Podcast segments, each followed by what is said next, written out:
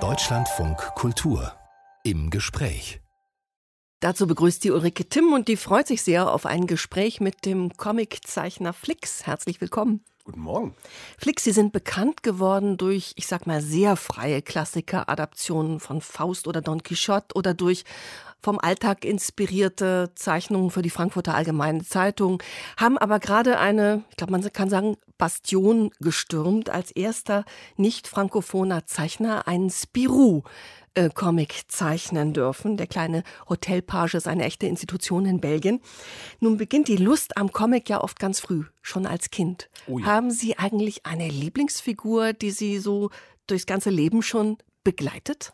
Also tatsächlich, Spirou habe ich früh schon gelesen, aber es gibt in diesem Universum noch eine Figur, die mir noch viel lieber war. Das ist dieses gelbe Wunderwesen mit diesem acht Meter langen Schwanz, das Masopilami. Das fand ich großartig. Das Masopilami mit dem Schwanz, der sich auch je nach Aggregatzustand des Tierchens immer ganz bizarr verrenkt. Ne? Ja, es kann alles sein. Also es, entweder ist es, wird es rund und dann ist es wie ein Rad und es rollt durch den Urwald. Es kann darauf springen wie auf einer Feder. Der knotet sich zusammen und er wird zu so einer Art Faust, ja, wo es sich dann äh, wehren kann. Oder es ist eine Angel, um Piranhas zu fischen. Also das ist so toll und ich hätte es so gerne gezeichnet. Ja, Sie durften aber nicht. Nee, ich darf nicht, weil die rechte Lage ist so, dass es leider ähm, nicht zu dem Spirou-Universum mehr dazugehört. Und es war meine erste Frage. Als die Anfrage kam, habe ich gedacht, kann ich das Masopilami zeichnen? Dann hieß es nein. Und ich dachte, ach schade, weil ich hätte echt eine tolle Idee gehabt. Was verbindet Sie denn sonst noch mit dem Masopilami? Das, das Temperament oder? Nee, eigentlich die Vielfältigkeit. Also, dass du äh, mit wenigen Worten, mit Huber Hub, eigentlich alles ausdrücken kannst. Äh, und gleichzeitig hat es so eine, eine, eine, eine Freude am Leben, eine Kraft, eine Lebendigkeit, die ich ganz, ganz großartig finde. Das Gelbgetier, auch Masopilami-frei, ist Spirou in Berlin ein echter Knüller geworden. Ein Comic, dem die Süddeutsche Zeitung jetzt schon das Zeug zum Klassiker zuspricht. Womöglich auch, weil ein Comic von Flix nicht nur turbulent und auch gar nicht immer lustig ist, sondern manchmal sehr hintersinnig daherkommt. Den kleinen Hotelpagen Spirou und seinen Freund Fantasio, die gibt's seit 80 Jahren. Spirou-Comics, die sind in Belgien, ich glaube, man kann sagen, Nationalheiligtum. Und ausgerechnet zum Jubiläum durfte erstmals ein Deutscher ran und einen Spirou-Comic gestalten, nämlich Flix, unser Gast heute. Äh, Flix, für die, die diese Ehre vielleicht nicht ganz einschätzen können, was haben Sie da gemacht? Oh, im Grunde ist es wie eine Art äh, Mount Everest Erstbesteigung. Ähm, es war bisher nie möglich, einen dieser großen Säulenheiligen äh, zu zeichnen oder die Serien. Also es gibt vier große Serien im franco-belgischen Raum. Das ist Asterix, das ist Lucky Luke, das ist Tim und Struppi und das ist Spirou. Und alle diese Serien waren bisher in sich geschlossene Universen, die von Zeichnern und Textern vorangetrieben wurden. Und Spirou hat sich in den letzten Jahren ein bisschen geöffnet mhm. und hat versucht, neben der Hauptserie eine Nebenserie zu machen, wo einzelne Künstler einen Band gestalten dürfen, aber eben meistens nur Franzosen. Aber ich stelle es mir vor, da kommt ein Anruf, wollen Sie Spirou äh, zeichnen? Äh, kam das, haben Sie das überhaupt ernst genommen? Nein, am Anfang überhaupt nicht. Also die Anfrage kam und das ist wie eine, wie eine Schnapsidee, wie wenn, wenn jemand sagt, möchtest du zum Mond fliegen? Da sagt man erstmal, ja, ja, ja, ja, ja, schon, natürlich. Ja, und ähm, dann wird einem irgendwann klar, okay, ich habe jetzt wirklich die Chance, einmal zum Mond zu fliegen. Jetzt muss ich mich vorbereiten, jetzt muss ich trainieren und jetzt muss ich das irgendwie hinkriegen, dass ich diese Reise unbeschadet überstehe. Haben Sie gleich Ja gesagt? Ich weiß nicht, ob ich sofort Ja sagen würde. ich habe sofort Ja gesagt, ja? ohne groß nachzudenken. Absolut das ist ein bisschen mein Prinzip. Ich springe immer erst in den Pool rein und gucke dann, ob Wasser drin ist. Das ist manchmal auch gefährlich. Oh ja. Spirou haben Sie in Berlin angesiedelt, eine Geschichte im Sommer 89, kurz vor Mauerfall. Warum gerade in der späten DDR eine Comicgeschichte spielen lassen?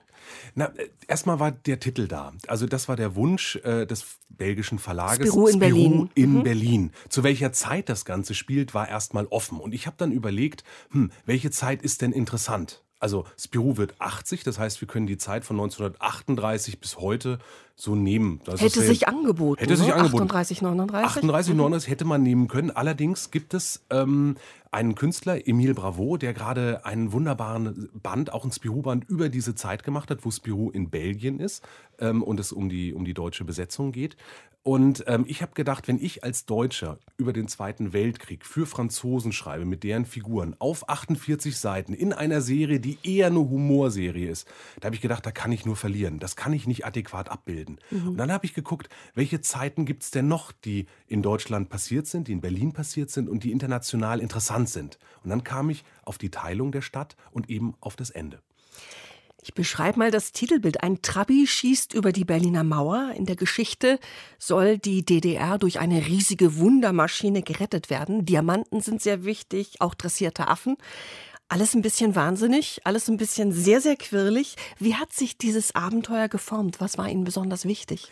Ähm, es ging mir darum, einerseits den Geist der DDR zu zeigen und zu wahren und gleichzeitig den Geist der Serie.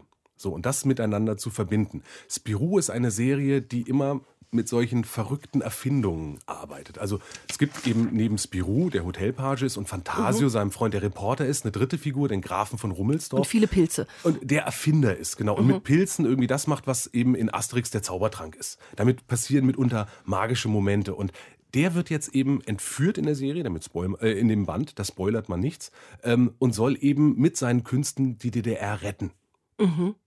Man lacht aber nicht nur, auch wenn man erstmal lacht, dass der Kohlestaub zu Diamanten wird, wertvolle Umdeutung. Irgendwas muss man damit machen. Genau, aber man lacht nicht nur. Gelegentlich äh, weicht das Lachen oder wich zu mir das Lachen auch einem Frösteln. Es gibt zum Beispiel Lichtfolter ja. im Stasi-Gefängnis da ist dann plötzlich gar nichts mehr lustig. Nein, nein, überhaupt nicht. Ähm, und das war mir auch wichtig, weil wenn man über die DDR spricht, gibt es irgendwie skurrile Momente, da gibt es irgendwie warme Erinnerungen, aber es gibt auch kalte und böse Momente. Und diese Bandbreite zu sagen, es ist nicht nur der nostalgische, lustige Trabi-Staat, äh, aber es ist auch nicht nur der böse, dunkle Stasi-Staat, sondern es gibt eine Mischung. Es gibt beides nebeneinander. Es gibt eine Freiheit, es gibt aber auch eine große Unfreiheit. Und das beides zu zeigen, war mir im Rahmen dieser Geschichte total total wichtig. Wie ist das, wenn man so einen Auftrag bekommt, der auch ein Ritterschlag ist und man macht sich dran?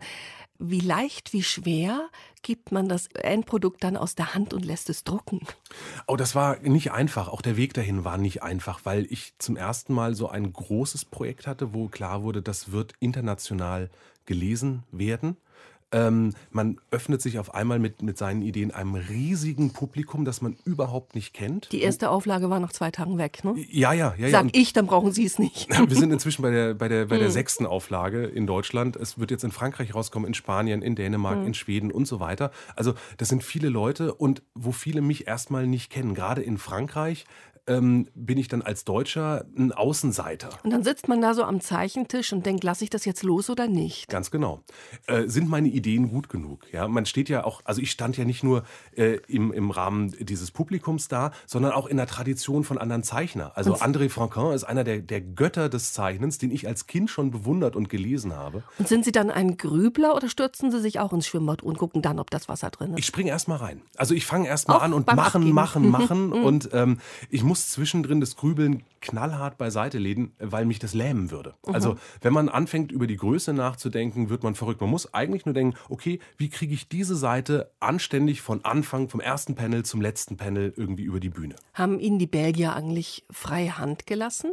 Einerseits ja, andererseits gab es auch klare Auflagen. Also so ein Band macht man nicht einfach so. Also Spirou ist ein bestehendes Universum, da gibt es gewisse Regeln und die müssen eingehalten werden. Gleichzeitig ist es ein Jugendcomic, also so versteht sich die Serie äh, im, im Sinne. Und dann heißt es zum Beispiel, man darf keinen Sex zeigen, man kann, darf keine Gewalt zeigen, wo Blut fließt, geschossen werden darf, aber äh, eben keine Gedärme und so weiter. Und das ist auch okay. Mit diesen Regeln muss man, muss man sich spielen. Das ist wie wenn man Fußball spielen will und sich nicht an die Regeln hält. Das geht nicht. Nun muss man in diese Zeit, äh, die späte DDR ja auch historisch, reinkriechen, wenn man seine Kunst, auch seine lustige Kunst ernst nehmen will. Ja, und es ist bereits das mir bekannt das zweite Mal, dass Sie sich mit der DDR intensiv auseinandersetzen. Sie haben als ganz junger Mann so einen Tagesspiegel-Cartoon gehabt zu Mauerzeiten. Ja, Sie selber sind Anfang 40, stammen aus dem Westfälischen. Das, da liegt das Thema eigentlich nicht so nah. Ja, denkt man erst. Also ich dachte auch lange Zeit, dass das Thema mich überhaupt nicht äh, äh berührt, bis ich äh, vor knapp 20 Jahren nach Berlin gezogen bin und dann festgestellt habe, dass die Familie meiner Mutter hierher kommt. Also meine Mama ist hier groß geworden und ähm, hat ihre Kindheit hier verlebt und die sind kurz nach Mauerbau geflohen in den Westen. Da wurde dann auf einmal gar nicht mehr über die DDR gesprochen, gar nicht mehr über die Herkunft gesprochen. Auch meine, meine Großeltern haben das nicht gemacht. Und ich fing dann auf einmal, als ich hier war, wieder an, in dieser Familiengeschichte zu graben und merkte, das interessiert mich total. Und ähm, so hat sich dann mein persönlicher Bezug zu dieser Zeit hergestellt und seitdem bin ich am Suchen und am Verstehen. Und Flix bleibt unser Gast und die Ärzte, die, wie sagen Sie selbst, die beste Band der Welt, sie lieben Schweden, das yeah. hören wir jetzt. Du redest stundenlang mit mir und ich höre stundenlang nicht zu. Bin in Gedanken gar nicht hier ich hatte wieder mal ein Rendezvous. Ach nee, das heißt ja Déjà-vu. Egal, du gehst mir auf den Geist. Und darum höre ich dir nicht zu. Ich seh dich an und denke meist, wie gerne würde ich jetzt in Schweden sein.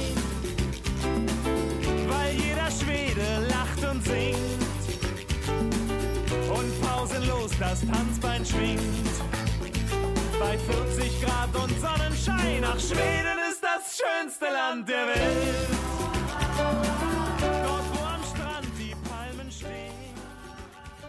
Der Comiczeichner Flix ist unser Gast. Ich liebe Schweden, so hieß dieser Titel der Ärzte. Und Flix hat hier regelmäßig mitdirigiert und ja geschrien, die Ärzte sollen regelmäßig ihr Atelier beschallen. Ist das so? Ja, ja, doch, doch, doch. Ich bin ein ganz großer Fan. Also, es ist so die einzige Band, äh, äh die mich seit weiß ich nicht, seitdem ich pubertiere, begleitet und die mich immer noch äh, in, diese, in diese Zeit zurückversetzen kann. Also wenn ich da auf einem Konzert bin oder das irgendwie höre, dann fühle ich mich jung und äh, begeisterungsfähig und wie ein kleiner Punk. Und das finde ich super. Aber wenn Sie dann so wunderbar am Zeichentisch rumhampeln, wie Sie eben rumgehampelt haben, dann wird der Strich sofort gröber, oder? Ja, ja, das verändert sich schon. Also ähm, ich kann auch nicht jede Musik zu jeder Zeit hören oder bei jeder Tätigkeit, aber ich mag schon gerne beim Zeichnen laute Musik hören. Das hilft mir. Zeichnen Sie eigentlich auch wenn Ihnen vielleicht gerade zu dem, was Sie machen wollten, nicht so recht was einfällt. Zeichnen Sie spontan auch zu Songs? Ähm, ich versuche das manchmal. Also manchmal, es gibt ja so verschiedene Ansätze, wenn einem nichts einfällt. Man hat ein weißes Blatt und einen Stift mhm. in der Hand und irgendwie muss es losgehen. Und eine Möglichkeit ist, sich eine Musik auszusuchen, die irgendwie diese Stimmung wiedergibt, in die man gehen möchte. Man hat ja so eine Ahnung, was mhm. man machen möchte und dann suche ich mir entweder was Schnelles oder was Ruhiges, manchmal auch Filmmusik, ähm, die, die so, so eine Art Atmosphäre hat, die ich gebrauchen könnte. Und dann fange ich an, den Stift tanzen zu lassen. Doping? Mm, Im Grunde ja, wenn man so möchte, ist das so. Ja, ja. Ich versuche mich, versuch mich in Stimmung zu bringen. Ja, Doping mit Musik und dann. Ganz genau. Dann denken Sie mit dem Stift?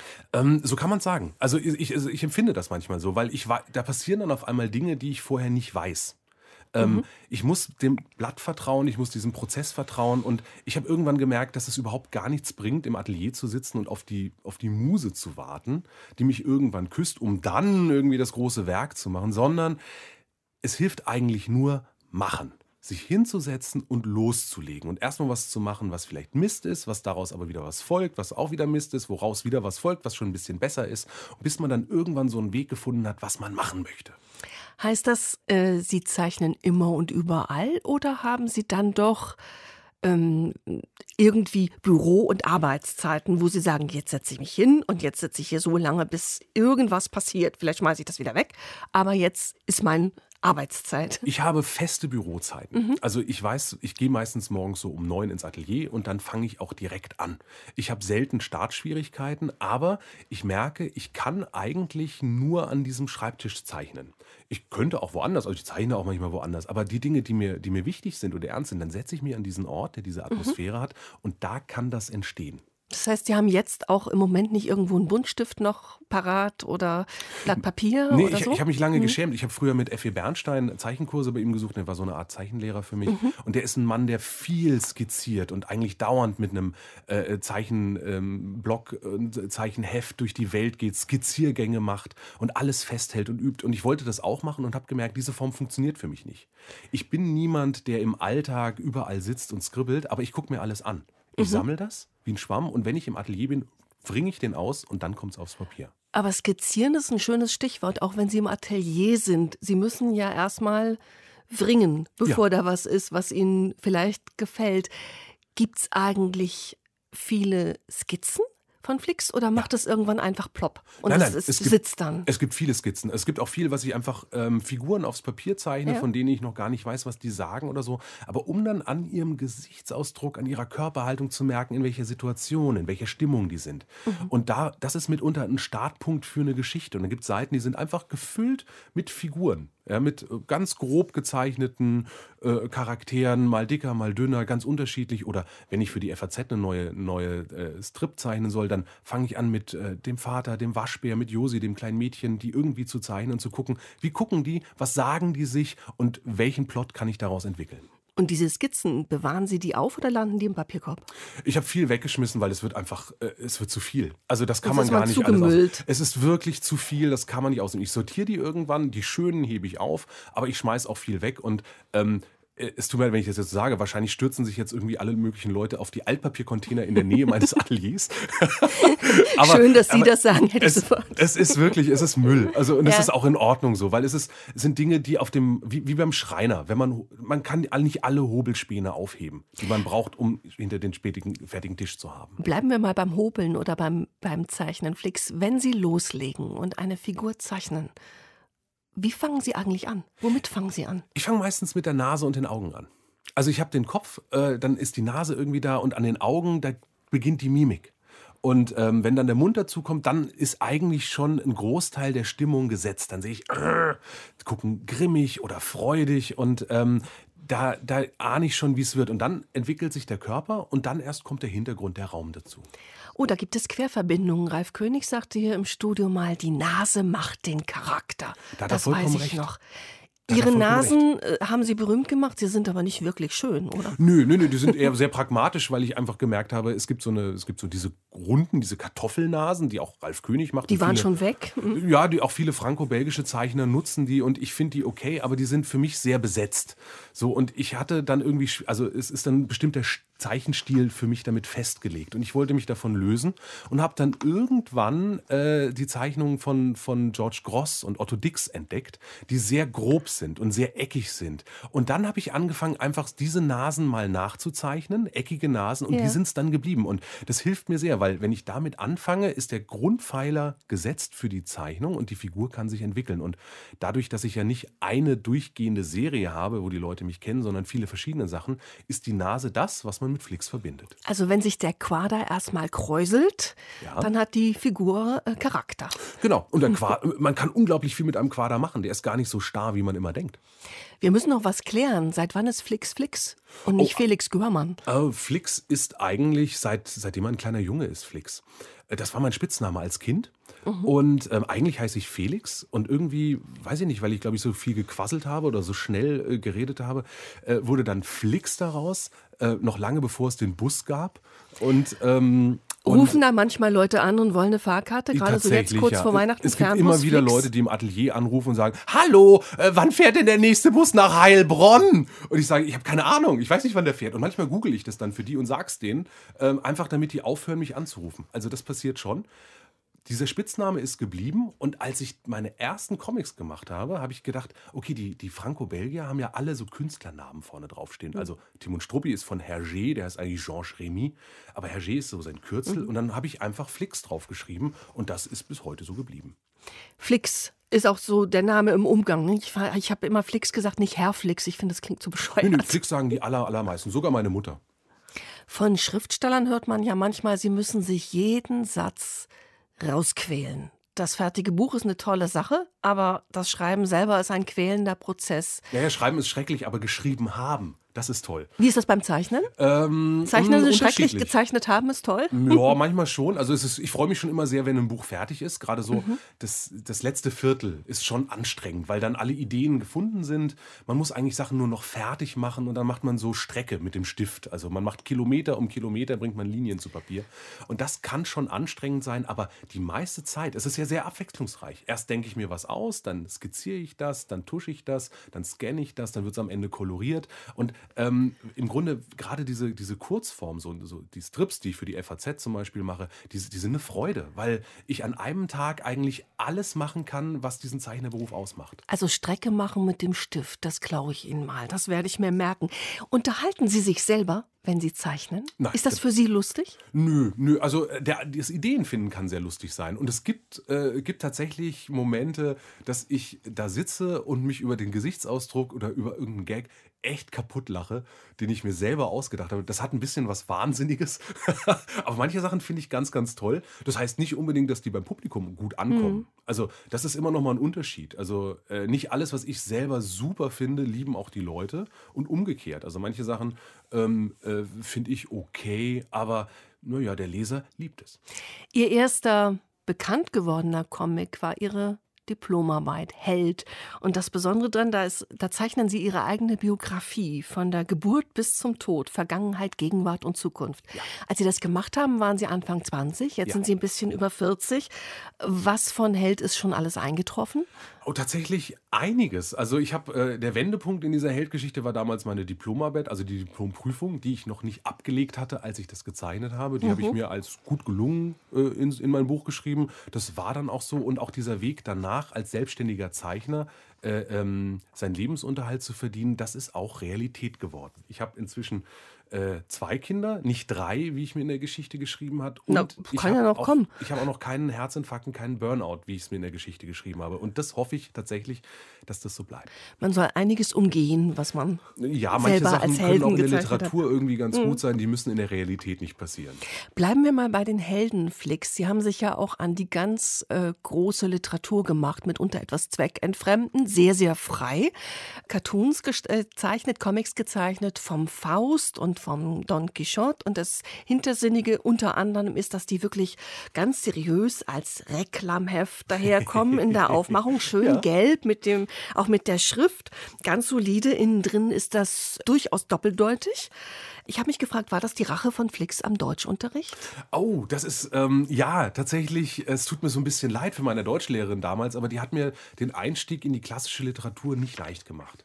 Ähm, die, die mochte die Klassiker sehr gerne und mochte sie auch gerne so interpretiert haben, wie es halt in der Sekundärliteratur steht. Und ich hatte, äh, ich mochte die Texte, hatte eigene Ideen dazu, die kamen aber nicht so an und folglich habe ich mich dann irgendwann hingesetzt und gesagt, hm, liebe Dame, dann setze ich mich hin und schreibe meinen eigenen Klassiker. Und was hat sie gesagt zum Faust aus Neukölln? Ähm, tatsächlich ist sie sogar zur ersten Signier Signierstunde gekommen und fand das dann gut. Also sie hat das schon äh, dann am Ende gutieren können, was ich da mache. Aber äh, für mich war das tatsächlich erstmal Frustabbau vom Abitur. Mhm.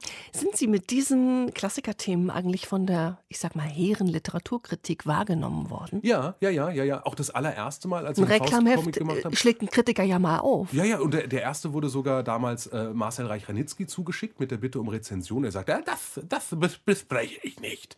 Und es äh, war ziemlich lustig, weil gerade das wurde dann eine große Headline in der Frankfurter Rundschau, was dem Buch wieder sehr gut getan hat. Und mhm. ähm, ja, äh, inzwischen ist es so, dass meine Faust-Comics ähm, in Universitäten besprochen werden. Da werden Hausarbeiten drüber geschrieben. Das sind Thema für, äh, für Magisterarbeiten. Und so in der Hochkultur mit diesem ähm, Schundheften in Anführungszeichen eben angekommen zu sein, das ist super, weil das ist das, was wir mit diesem Medium brauchen. Wir Danke für die Öffnung. Brücke. Danke für die Brücke. Die wollte ich nämlich, hätte ich sonst, nämlich sonst äh, gleich schlagen wollen. Also Comics waren in Deutschland ja äh, entweder Schund oder Kinderkram über ganz viele Jahre. Heute heißt das Graphic Novel. Das hat dem Genre sehr genützt. Ja, das stimmt. Ich meine, es ist eine mhm. Worthülse. Da machen das, müssen wir uns nichts vormachen. Graphic Novel bedeutet erstmal nichts, ist nichts anderes als Comic.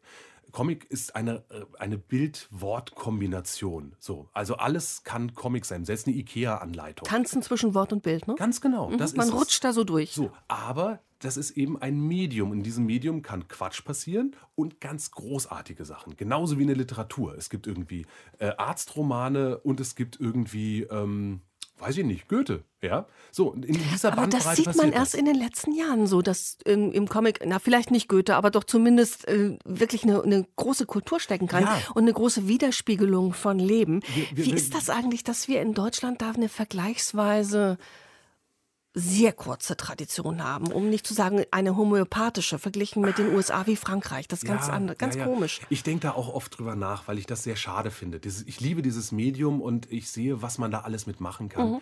Und ich würde mir wünschen, dass das noch viel, viel, viel mehr Leute lesen und sich anschauen würden. Ähm, ich glaube, dass es tatsächlich damit zu tun hat, dass wir einen Zweiten Weltkrieg hatten, dass Comics damals in der Zeit als Feindliteratur betrachtet wurden. Das hat sich auf die Kinder in der Zeit übertragen, sprich auf die Generation meines Vaters. In dessen Kindheit wurden dann Comics wieder eingesammelt gegen richtige Literatur ausgetauscht. Und wir dürfen ja nicht vergessen, wir hatten in den 60er Jahren die letzten Bücherverbrennungen von Comics im öffentlichen Raum. Das ist etwas, was sich einprägt in das Gedächtnis einer Generation. Und ich glaube, so meine Generation, die heute äh, ja, 30- bis 40-Jährigen sind die ersten, die da einigermaßen frei mit aufwachsen und es ihren Kindern wieder ohne Vorurteile geben können. Das heißt, unsere Kinder, die jetzt irgendwie vielleicht zwischen 6 und 10 sind, die könnten auf dieses Medium ohne Vorurteile zugreifen und es einfach so lesen. Naja, und die Franco-Belgier hatten Asterix, haben Asterix und Spirou, die Amerikaner haben Mickey Mouse und Superman und wir haben Lurchi, ne? Wir haben Lurchi und Fix und Foxy. Das nicht so muss man wirklich. Sich, und Werner. Also das ist das, was wir uns vor Augen halten müssen. Wir haben Nachholbedarf. Wir hängen irgendwie 50 Jahre hinten dran. Das heißt aber nicht, äh, dass, wir, dass, dass es so bleiben muss. Wir können aufholen und das kann Riesenspaß machen für alle. Durfte Flix als Kind Mickey Mouse lesen oder hat? Ich durfte, ja, ja. Also, aber es war auch nichts weit verbreitet. Immerhin war bei meinen Eltern äh, eine ganz gute Asterix-Sammlung im Haushalt. Asterix war okay. Und den Rest habe ich mir auf Flohmärkten zusammengesucht und in der Stadtbibliothek. Also Bibliotheken leisten, was die Comic-Kultur angeht, ganz große Arbeit. Die Comic-Geschichten von Flix, die tanzen zwischen Bild und Wort. Man rutscht da so durch, lacht, stößt manchmal auch auf ganz hintersinnige Stellen, auf Zitate aus der Geschichte. Sehr spannend wirklich zu lesen, auch für Leute, die sonst vielleicht nicht so Comic-Fans sind. Sie machen auch Flix Comic-Lesungen.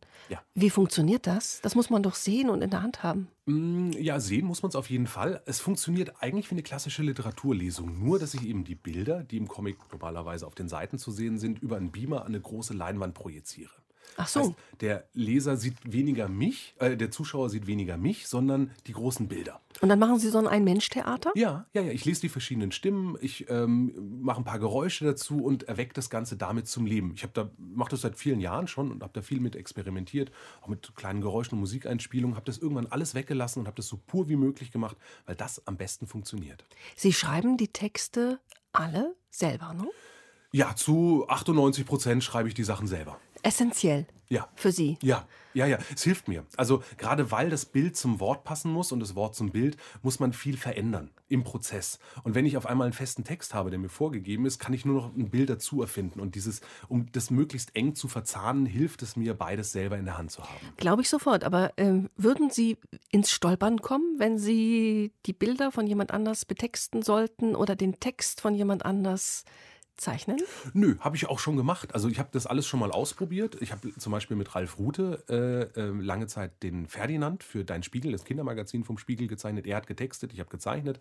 Ich habe äh, eine Münchhausen-Adaption geschrieben, die ich nur äh, ähm, die Textversion gemacht habe, an einen anderen Zeichner weitergegeben, Bernd Kissel, der das dann umgesetzt hat und einen tollen Comic draus gemacht hat. Aber ich merke, dass es für mich zum besten Ergebnis führt, wenn ich beides selber in der Hand habe. Also auch wirklich so der Wunsch, so ein Gesamtkunstwerk abzuliefern. Hm, Eigentlich der Wunsch, das Bestmögliche aus der ganzen Sache rauszuholen. Und das ist nicht, weil ich jetzt der Allercoolste bin und der Schlauste und so, aber äh, diese, dieses Miteinander. Man kann einfach einem Zeichner nicht zumuten, fünfmal das Bild zu ändern. Nur weil ich mir das dann doch nochmal anders vorstelle. Mir selber kann ich das sehr wohl zumuten. Sie haben eine Familie, Flix. Äh, seit wann können Sie vom Zeichnen einigermaßen angstfrei leben? Im Moment äh, läuft es ja grandios, aber viele Ja, ja. Zeichner. Ich meine, es ist schon so, dass ich jedes Jahr zu Silvester mir einen Ramazzotti äh, ins Glas gieße, auf mich selber anstoße und mich freue, dass es wieder ein Jahr lang geklappt hat, mit Comics zu leben und das, diesen Job machen zu können. Das ist überhaupt nicht selbstverständlich. Und ähm, ich hatte das große Glück, dass ich direkt nach dem Studium, also ich so BAföG verdient hat, ähm, direkt angefangen habe zu zeichnen, so die ersten Aufträge hatte und mein Vater mir damals sagte, probier das doch aus, mach das. Guck mal, du hast jetzt BAföG 700 Mark damals bekommen. Wenn du das zeichnest, äh, kannst du das im Monat auch verdienen. Ja, dann musst du deine Lebensumstände erstmal nicht verändern. Also den Rücken gestärkt, Er hat mir den nicht Rücken im Weg gestärkt. gestanden. Nein, im Gegenteil. Und er hat gesagt, wenn das mal nicht klappt, dann gebe ich dir das. Ja? Und dann gucken wir nach zwei Jahren, wo du stehst. Und wenn du dann immer noch in eine Agentur willst oder irgendwie in die Werbung gehen möchtest, ist das völlig in Ordnung. Aber nimm dir diese Zeit, weil jetzt hast du die Chance. Und so habe ich dann das erste Jahr jeden Monat 700 Mark verdient und im zweiten Jahr sogar 750. Und so ging das dann langsam weiter. Sie haben zwei Töchter, noch ziemlich klein, die müssten zeichnerisch irgendwie in der kunterbunten Phase stecken. Ich frage ja. mich immer, der, wenn der Papa Zeichner ist, Kriegt er dann von seinen Kindern Bilder geschenkt oder sagen die, nee, das lass mal lieber? Nee, nee, die, die zeichnen beide sehr gerne. Also gerade die Große ist total aktiv und guckt sich auch viel ab von dem, was ich mache. Ich muss mich da immer ein bisschen zurückhalten ihr gegenüber, dass ich ihr nicht das Bild vermittle, wie ich mache das so toll und sie kann es nicht, weil sie sieht natürlich Unterschiede, wenn ich ein Pferd zeichne und sie ein Pferd zeichnet. Und Aber die Nasen kriegt sie hin. Die Nasen kriegt, ja. Das sind alles so Quader. Sie kriegt ganz viel hin. Sie macht fantastische Bilder. Aber dieses, man, man, man, darf, man, man darf nicht den falschen Anspruch haben. Ja, und mhm. ähm, wenn sie meint, mit ihren sechs Jahren so zeichnen zu müssen wie ich, der einfach jetzt 20 Jahre geübt hat, das wird nicht gehen. Aber wenn ich sie lasse und mich dann zurücknehme, dann macht sie wirklich fantastische Sachen und ist, ist, ist toll und ist, entdeckt das Medium auf ihre Art und Weise. 20 Jahre geübt und äh, Sie zeichnen, glaube ich, so lange, wie Sie einen Stift in der Hand halten. Ja. Nun fragt man sich ja trotzdem, das Zeichnen, das Comiczeichnen, ist das nicht ein bisschen fast eine fossile Kunst im digitalen Zeitalter. Jeder Songschreiber hat seinen Computer, jeder Schriftsteller haut in die Tasten und der Zeichner macht alles mit der Hand. Ja, aber der Musiker macht es ja auch mit der Hand. Also er drückt halt nur auf verschiedenen Sachen. Die digitalen Geräte sind wie Instrumente. Äh, ob ich nun einen realen, also so einen herkömmlichen Bleistift habe oder mit einem digitalen Stift auf einem Bildschirm zeichne, ist dasselbe. Man hat nur ein anderes Endmedium. Es ist ein anderes Handwerkszeug. Haben Sie das, das mal probiert? Ja, also ja, Internetkunst? Naja, Internetkunst ist wieder so ein komisches Schlagwort. Ähm, ich zeichne digital. Ich habe zu Hause ein großes Zeichentablett und äh, kann darauf arbeiten. Alle Farben, die ich mache, entstehen da drauf. Manche Strips zeichnen da drauf. Ich zeichne einfach grundsätzlich lieber auf Papier, weil ich nicht so gerne so lange, also über, über Stunden, Tage und Monate auf dem Bildschirm gucken möchte. Ähm, die Zukunft liegt eigentlich eher darin, die Frage, wie rezipiert man Comic? Also, was macht der Leser? Was der Zeichner mhm. macht, ist wurscht. Aber was macht der Leser? Liest der lieber in Heften oder liest der lieber auf dem Bildschirm oder liest der lieber auf einem äh, äh, Lesegerät? Und dafür dann eine Form zu finden, wie man diese Bilder dahin transferiert, das ist die große Herausforderung. Sie haben da ja auch eine Zeit lang mitgesucht. Sie haben eine Zeit lang ein Online-Tagebuch auf Ihrer Homepage gehabt. Wo glauben Sie, liegt die Zukunft des Comics? Im Buch, im in die Hand nehmen oder im äh, ja, gucken, Bildschirm, Lesegerät? Wo liegt die beim Publikum? Mm, sowohl als auch. Man muss sich auf beides einstellen. Ich merke, dass ich immer noch, bei, gerade bei Comics, die Buchverkäufe weit, weit, weit über den digitalen Verkäufen liegen. Also ähm, Gerade bei dem aktuellen Band, bei Spirou, haben wir irgendwie äh, jetzt über 40.000 Bücher verkauft in den letzten Monaten. Die digitale Anteil davon liegt, glaube ich, bei nicht mal einem Prozent. Ist auch beruhigend, ne? denn ähm, irgendwie hat es was Tiefsinnliches, einen Stift in der Hand haben und loslegen. Das ist das eine, aber es hat auch was Tiefsinnliches, ein Buch aufzuschlagen, sich aufs Sofa zu setzen und diesen Moment der Ruhe zu genießen. Dieses Geräusch, wenn der Buchrücken so aufknackt. Das ist total toll.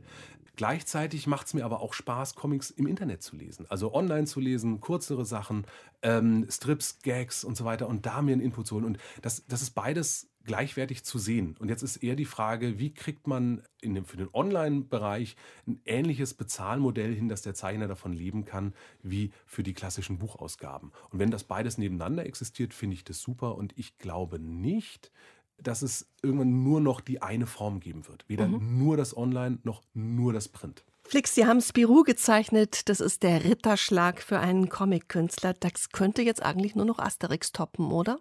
Ja, ja, genau. Also das ist auch äh, tatsächlich, äh, sitze ich gerade an einer Asterix-Seite. Es gibt Echt? nächstes Jahr ein, ja, Asterix feiert nächstes Jahr 60. Geburtstag und es gibt so ein Hommageband mit 60 Künstlern international, weltweit. Und einer davon bin ich und ich darf eine Seite Asterix machen. Total geil.